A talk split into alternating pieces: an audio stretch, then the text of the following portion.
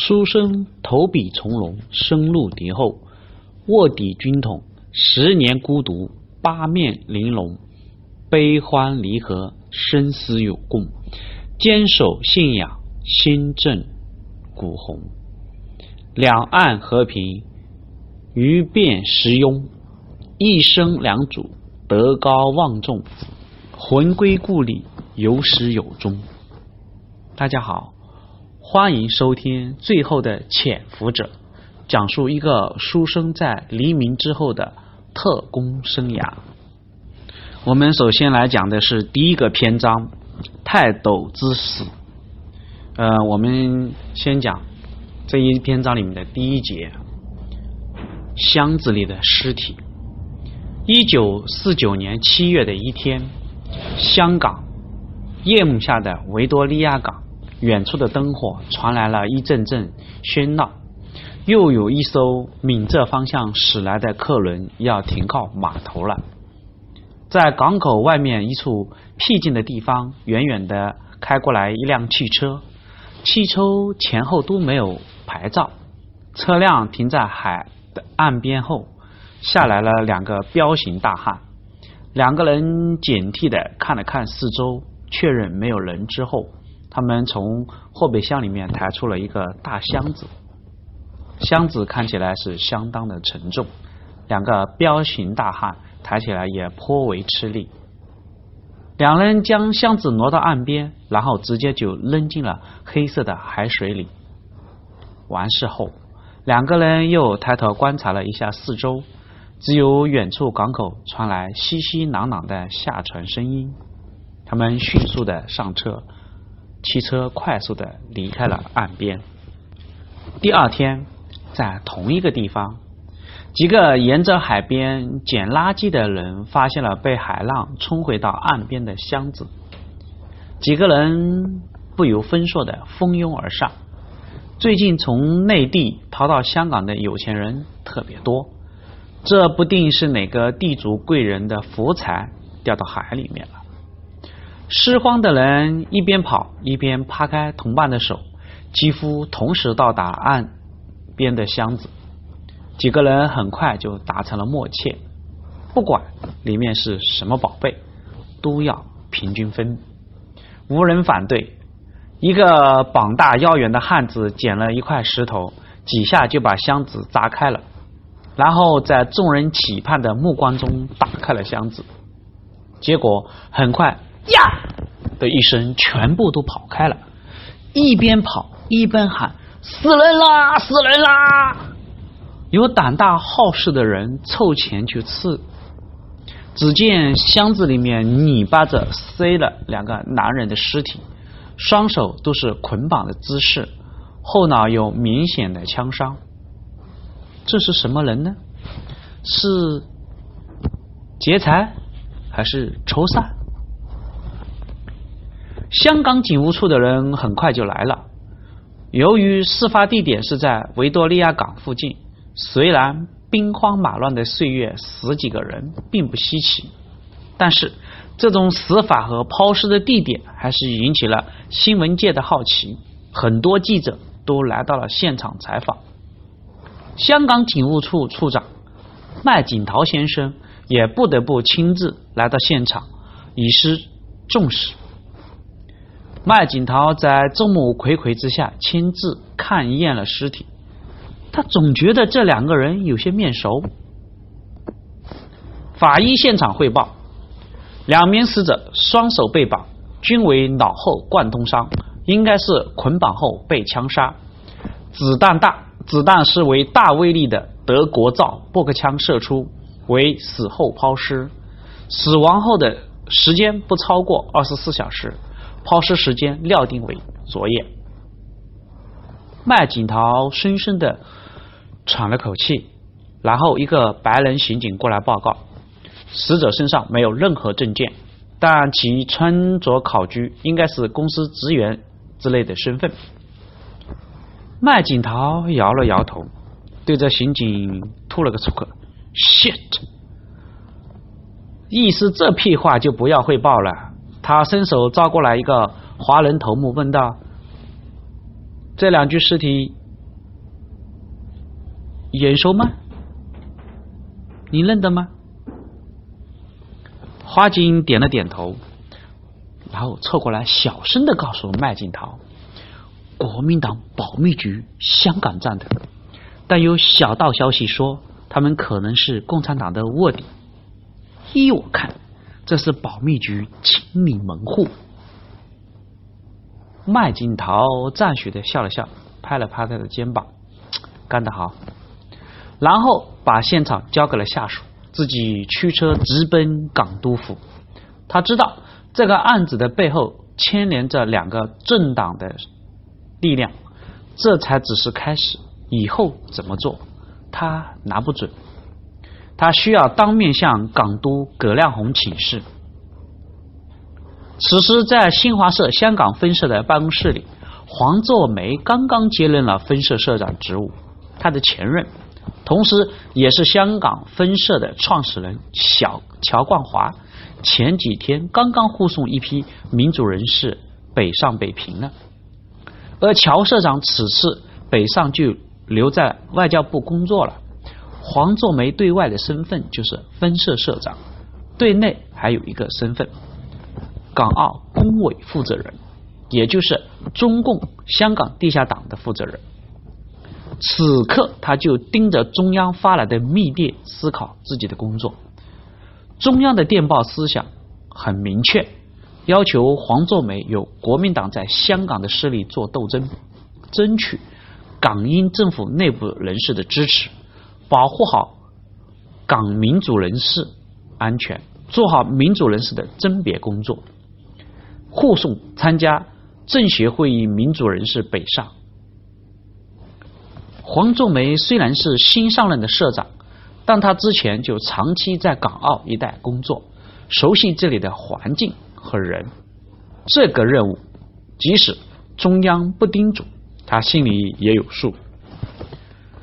而目前最紧要的任务，就是严防国民党保密局的暗杀行动。之前科隆台发来的密电说，他们得到情报，保密局已经派出了暗杀小组来港。此刻最要紧的就是弄清楚对方的实力和目标，这一点最要紧。秘书突然推门进来，黄志梅看到他的脸上表情不自然，他把密电锁到抽屉里，让秘书关上门再说话。秘书比较年轻，显得是缺少历练，他有些着急的汇报：“黄社长，我们刚刚得到消息，今天在维多利亚港附近。”发现了两具藏在箱子里的尸体，这两具尸体是黄作梅挥挥手，示意秘书不要着急。秘书继续汇报：我们的人去现场看了，应该就是我们在保密局香港站潜伏的两个同志。黄作梅意识到问题严重了，这两个同志潜伏已久，在近两年保护。民主人士的行动中居功至伟，不论是保密局暗杀李奇生还是蔡廷锴，都因为这两个同志的准确情报和配合，才使得两名民革党首脑安然北上。在政协政治协商会议召开在即，香港这边的护送工作到了最关键的时刻，保密局的暗杀小组已经来港，而我们的内信情报却断了。这事件太严重了，他拿起电话，犹豫了一下，又放下，让秘书赶快准备汽车，同时约钱之光和杨林两位同志到四季咖啡馆见面。黄作梅坐在汽车后座，汽车启动向中银大厦开去。刚一出新华社的大门，对面香烟铺的老板就拿起了电话。司机对黄作梅笑了笑。说：“社长，还是老规矩吗？”黄作梅说道：“老规矩。”司机一踩油门，汽车疾驰了一段路，然后开始在各个弄堂里七拐八绕。黄仲梅习惯了这种坐在汽车里甩尾巴的生活。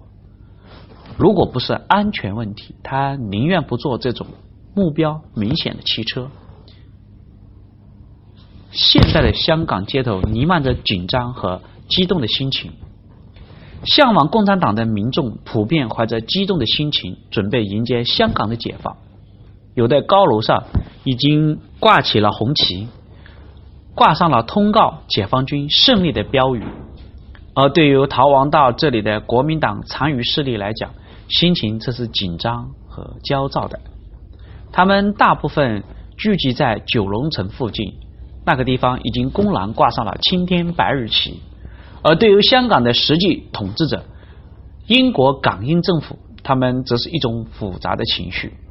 他们不欢迎国民党，同时也不欢迎共产党。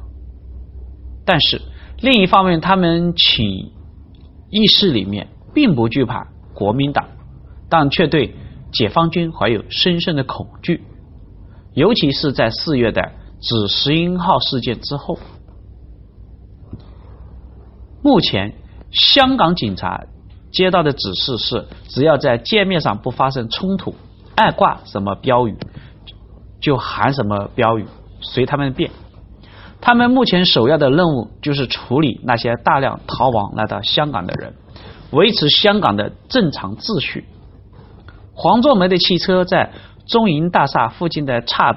道里面来回转了几个圈以后，黄作梅在一个隐蔽的拐角下了车，汽车继续兜着圈子，他信步走入了一个胡同，钻进一个不起眼的咖啡馆。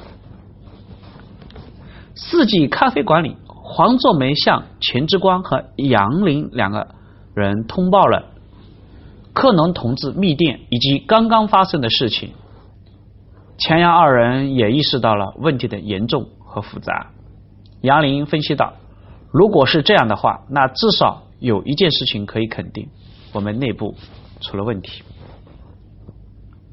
黄作梅没有吭声，钱之光转动着咖啡勺，一边像是思考，一边说道：“现在找出问题是要紧的，更要紧的是怎么样能尽快阻。”阻止保密局的暗杀行动，并尽快阻止民主人士北上。黄仲梅抬起了头，我也是这个意思。内部的事情要查，但手头上的工作更要紧。中央已经命令我亲自护送一批民主人士北上，留在香港的民主人士的保卫工作将由你们二位负责。钱之光和杨林不约而同的坐直了身体，等待黄作梅布置任务。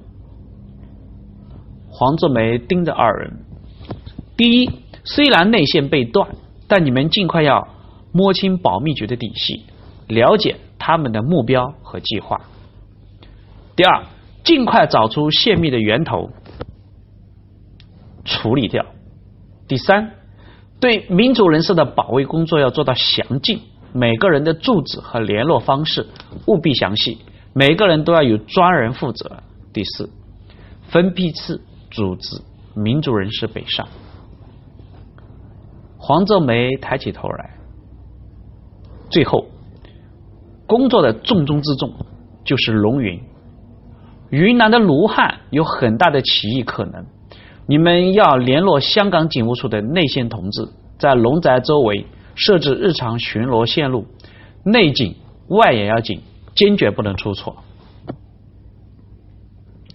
钱之光和杨林一起轻声的回答了一声：“是，保证完成任务。”黄卓梅最后做了个交代：“我走后，和中央的联系电台转移到华人公司，由你们二人负责。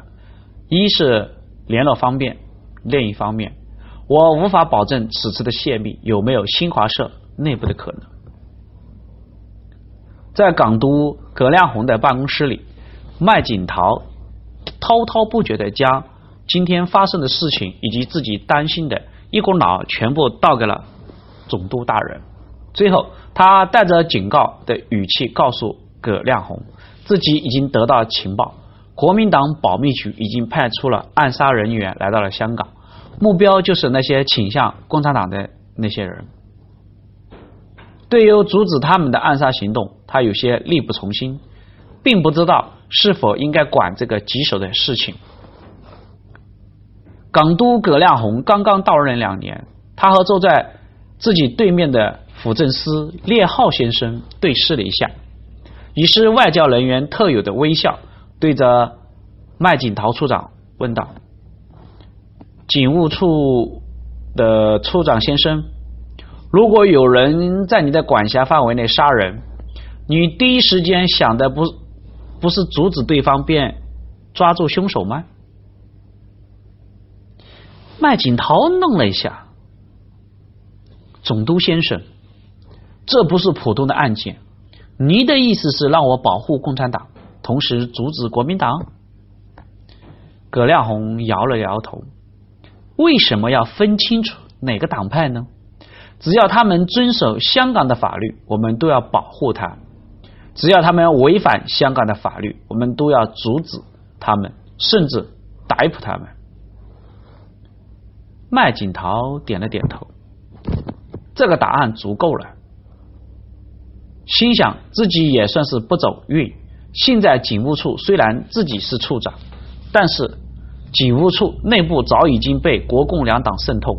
如果不涉及到党派，不涉及到背后的军事对立和意识形态的对立，但还是很容易对付的。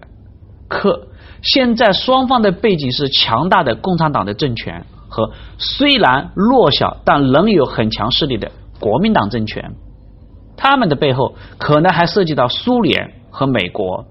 作为英国殖民地的香港，在中间实在是不好做人。尤其现在是香港人满为患，作为直接管理者，他的压力其实比港督更大。不过，今天葛亮洪的回答至少让麦景涛很满意，他已经知道自己接下来该怎么办。送走了麦景陶，辅政司列浩先生不解的问道：“葛亮洪，你为什么不跟他说清楚一点呢？”葛亮红一脸疑重的看着列号，缓缓的说道：“他们很难理解，不管在麦景陶他们眼里，甚至在香港本土的那些大人们眼里，香港和印度没什么两样。”但事实上并不是，香港不是单纯的殖民地，香港是租借来的。无论是共产党还是国民党，都会在一九九七年七月一日收回香港的，这一点是不容置疑的，我的朋友。列浩不解的问道：“即使是那样，那新建香港岛还是大英帝国的？”葛亮红摇了摇头。香港岛几乎全部的淡水、电力、食物、燃料都来自新界和大陆。没有新界，香港岛变得毫无价值。关键的问题是，大英帝国已经是今非昔比，我们的国力根本难以维持对远东的威慑力。我了解国民党和共产党，在他们各自信仰的共产主义和三民主义之前。他们都是民族主义者，即使是能使香港的治权坚持到一九九七年，也不是一件很容易办到的事情。列号还是没有得到自己满意的回答。那你为什么偏向共产党一方呢？也许你不承认，但我能感觉得到。我相信麦景陶处长也会感觉到你的倾向。为什么不继续坚持前任港督杨慕琦的计划？那样的话，香港的地位和印度一样，而联合国和美国也会支持香港，支持大英帝国的。葛亮红坚决的摇了摇头：“不不不不，先生，请不要向任何人提起你刚才的想法。杨慕琦的计划会让大英帝国失去香港。”列浩耸了耸肩，我知道很多香港上层人士和伦敦的很多议员都支持这个计划。葛亮红把身子覆过来，列浩也走到他的身边。葛亮红认真的说：“我的朋友，还记得扬子江事件吗？”看到对方点了点头，葛亮红继续说道：“大英帝国已经老了。”他的身躯太沉重了，他需要休息。我们没有经济实力和军事实力去应付那些激烈的事变。杨慕琦计划很聪明，如果按照这个计划执行，香港很快会走向独立的道路。那样的结果，不论是国民党还是共产党都不会接受的。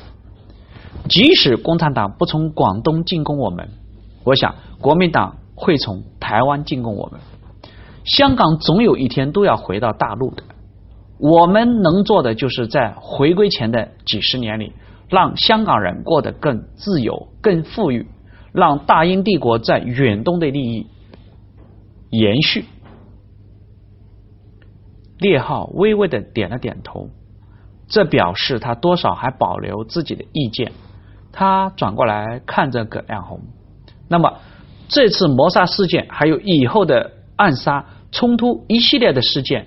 你打算是保持中立，维持社会秩序，还是同时偏向共产党那么简单吗？葛亮红笑了笑，我的朋友，香港的繁荣基础不是台湾，而是大陆，而共产党方面也需要一个窗口，能和西方世界对话以及贸易。我相信共产党的上层会注意到这一点，所以。